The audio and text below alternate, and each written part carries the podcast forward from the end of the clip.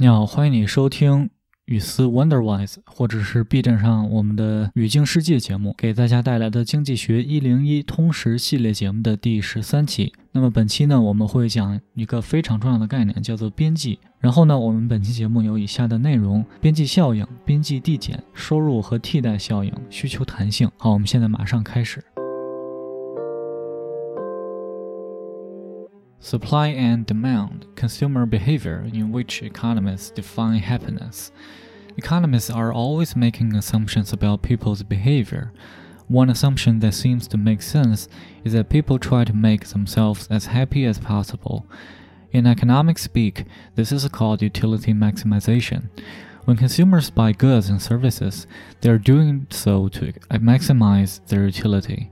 The ability of consumers to maximize utility is constrained by the amount they have to spend. This is called a budget constraint. When it comes to consumer behavior, economists argue that consumers seek to maximize their utility subject to their budget constraint. When studying consumer behavior, it is important to focus on marginal decisions. Suppose you are faced with a bowl of your favorite candy. Each time you benefit from consuming a piece, Economists say that you are experiencing marginal utility, but you do not care what economists say because you're eating candy and getting fat and happy. You might describe the feeling you're having as getting happy points. The more candy you eat, the more happy points you get. You're maximizing your utility. If you have ever overindulged on candy, cookies, brownies, or ice cream, you know that at first the eating was enjoyable, but after a few or a dozen, you're not quite as happy as when you started. Economists refer to this phenomenon as diminishing marginal utility. In other words, each piece of candy you eat gives you fewer happy points than the prior piece. Diminishing marginal utility is a useful concept. Throw the term around the next time you're at a dinner party and see how it goes. Diminishing marginal utility helps explain many of your behaviors. If one peppermint makes your breath smell fresh, then why not eat 50? Answer Diminishing marginal utility. If exercising for one hour is good for your health, then why not exercise for 24 straight hours? Again, the answer is diminishing marginal utility. If a drop of perfume makes you smell nice, why not wear a whole bottle? You guessed it, diminishing marginal utility. 供给和需求、消费者行为，这也是经济学家所称之为幸福的东西。那么，经济学家经常关于人们的行为做出很多推测。有一个推测，嗯，看起来很合理的，就是人们会尽可能的满足自己，让自己高兴。那么，在经济学的术语里呢，这就叫做边际最大化。当消费者买商品或服务的时候呢，他们就会想着最大化自己的效益。那么，消费者能够最大化他们的效益的能力呢，就受制于他们所能够支出的东西，呃，这也叫做预算约束。当我们谈到消费者行为的时候，经济学家就会认为，消费者需要去寻求最大化他们的效益，而这种追求呢，是受制于他们的预算约束的。当研究消费者行为的时候，很重要，我们需要。把目光聚焦在边际效应的决策上。那么，假设你面对着一碗糖，然后呢，每一次你吃一块，你就会得到很多好处。那么，经济学家就会说你在呃经历这种边际效应。但是呢，你不会管经济学家怎么说，因为你正在吃糖，你很高兴，你也正在变胖。你可能会描这样描述你的感觉，就是你。收获到了很多的幸福点，那么你吃糖吃的越多，那么更多的幸福点就会获得的越多，那么你就是在最大化你的效用。嗯，如果你吃太多糖，或者 cookie 或者 brownie ice cream 这些甜点，你就会知道，呃，一开始呢，这个吃是很享受的一个过程，但是你吃了几块之后呢，你就会不那么高兴了。那经济学家就管这个现象呢叫做边际效应的递减。那么，再换句话讲呢，每一块糖都会随着时间的推迟呢，给你越来越少的幸福点。那么，边际效应递减就是一个很有用的概念。那么下次你去 party 上啊，去吃饭的时候，跟大家聊聊天的时候，可以用到这个词。那么边际效应递减呢，就会帮助解释我们很多的行为。嗯，如果一个薄荷糖能够让你的呼吸很清新，那么为什么不吃五十块呢？答案就是边际效应递减。那么如果锻炼一个小时让你变得更健康，那么为什么不锻炼二十四个小时全天呢？因为就是边际效应递减。那如果一个一滴香水能够让你很好闻，那么为什么不用一瓶呢？当然了，也是边际效应递减。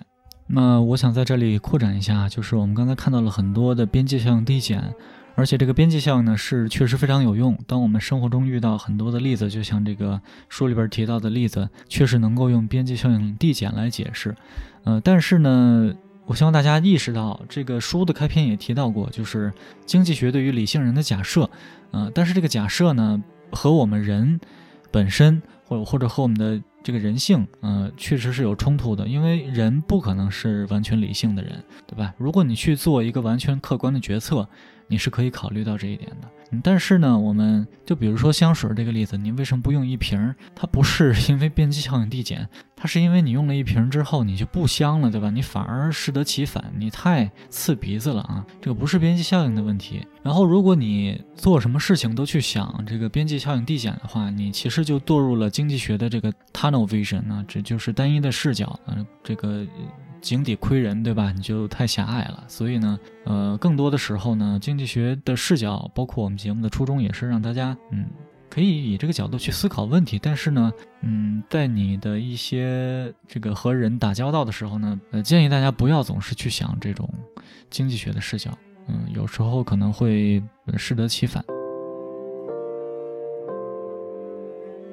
Demand. If you ever witnessed an auction, then you might have noticed that there are many more low bids for an item than high bids. That is, people are more willing and able to pay a low price for an item than to pay a high price. This willingness and ability to buy something is referred to as demand. The fact that more people are willing to buy at lower prices than at higher prices is called the law of demand. Reasons for the law of demand.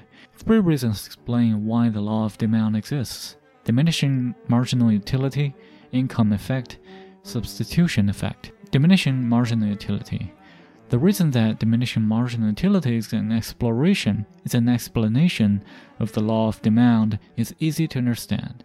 As you consume more and more of an item, each successive unit provides less utility or happy points than the previous unit. As a result, the only way that you will buy more of an item is if the price is lower. You consume until the marginal benefit or utility equals the marginal cost or price. Assume that your favorite donut stand is offering a buy two and get the third for half price deal. On a normal day, you would just buy two donuts because the third is not worth it to you due to diminishing marginal utility. But in the case of the deal they're offering, if they lower the price or marginal cost to the point where it is equal or less than the marginal utility or marginal benefit, it makes sense for you to purchase the third donut. 需求，如果你曾经去过拍卖会，你就会发现，呃，这个低价的这个竞争竞标要比高价的多。 啊，这就是因为人们愿意以相对较低的价格去买东西，那么这种意愿呢就被称为需求。呃，那么实际上呢，人们愿意以低价去买东西，那而不是高价，那么这就叫做需求的定律。那么可以用三个原因来解释需求定律的存在。那么第一个就是边际效应的递减，第二个就是收入效应，第三个就是替代效应。我们先说边际效应递减。那么，如果我们用边际效应来解释需求定律，就非常容易理解。那么，你每消费一个同类的东西，那么随之而来的这个单位的东西能够给你提供的效应，或者说我们叫做幸福点，就要比之前的少。那么，如果你愿意去买呃更多的东西，就代表着这个后边的东西价格要低。那么你会。消费一个东西，那么获得它的边际效应，那么直到这个东西它的边际效应等于它的边际成本。那么假设你最爱的这个面包圈儿，呃，有这样一个活动，就是买两个，然后第三个是半价。在一个这个普通的时候呢，你可能会去买两个面包圈，因为你觉得这个第三个对你来说不划算，嗯，因为边际效应递减。但是呢，如果第三个面包圈它是半价的话，它这个价格低到能够满足你的这个边际效应，如果你买第三个面包圈儿的话，就说得过去了。Income effect. Income effect is based on your budget constraint. As the price of goods drops, your purchasing power increases. As the price increases, your purchasing power falls. Income effect explains the logic behind discounts and sale prices. When goods on sale at lower price, your limited income is able to purchase more, so that is what you do. Substitution effect. Substitution effect is another explanation for the law of demand. The substitution effect says that you substitute relatively less expensive items for relatively more expensive items. For example, imagine you were at the grocery store to buy food for five days worth of meals, three chicken dinners and two dinners with beef. If the store happens to have beef on sale, you might substitute one day's chicken with the beef. So what happened? The law of demand happened beef prices were relatively lower, you bought more beef. Think about all of the things that you buy in a year. You might purchase goods and services as diverse as chewing gum, emergency room visits, and cars. Sometimes you're very sensitive to the price, and the other times you're not. For example, you are more likely to shop around for a good price on a car than on an emergency room visit. Economists refer to this sensitivity to price as elasticity or of demand. When you can delay the purchase of a good, if it has many close substitutes, or if it takes a large percentage of your income, demand is typically price sensitive or elastic. If, however, the purchase must be made immediately, no close substitutes exist, or the purchase does not take a significant percentage of income, demand is price insensitive or inelastic. Compare an emergency appendectomy with a facelift. Both are surgeries, but consumers' demand for these surgeries is quite different. Acute appendicitis does not wait for you to shop for the best price on surgery. Price is probably the last thing on your mind when experiencing this illness. Your demand for the surgery is inelastic. Facelifts are an entirely different matter. First, the purchase can be delayed. Next, a facelift has available substitutes like Botox, collagen injection. Finally, because facelifts are optional and not covered by most health insurance plans, they tend to take a large percentage of a person's income. The result of this combination of factors is that for most, facelift demand is elastic. 收入效应，那收入效应呢是基于你的预算约束。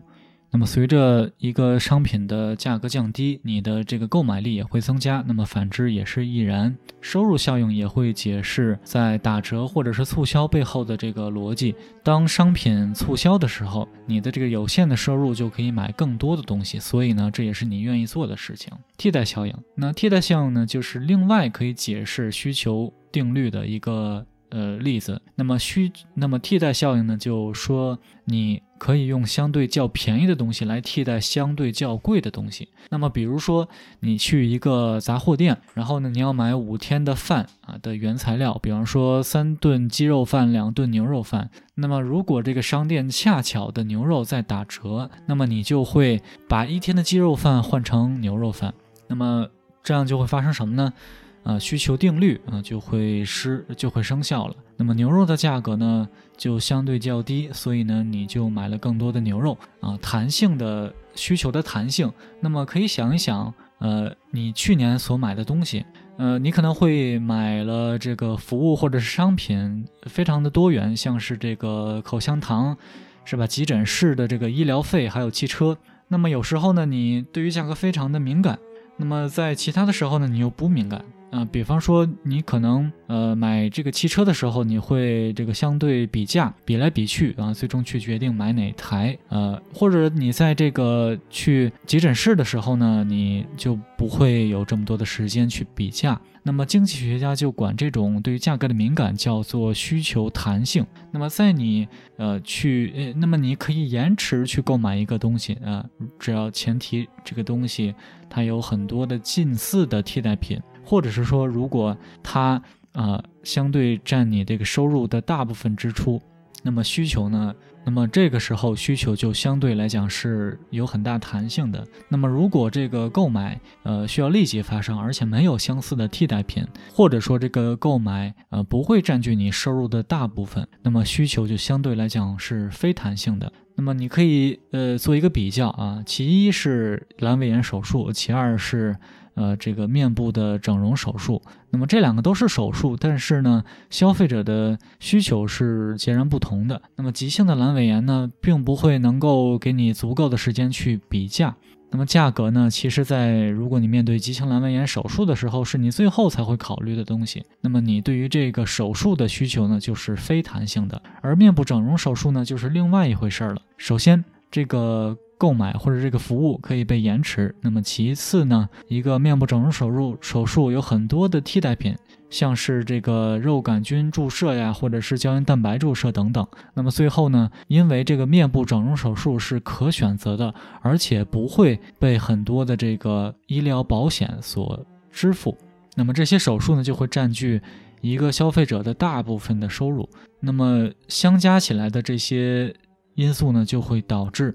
啊，面部整容手术是很有弹性的。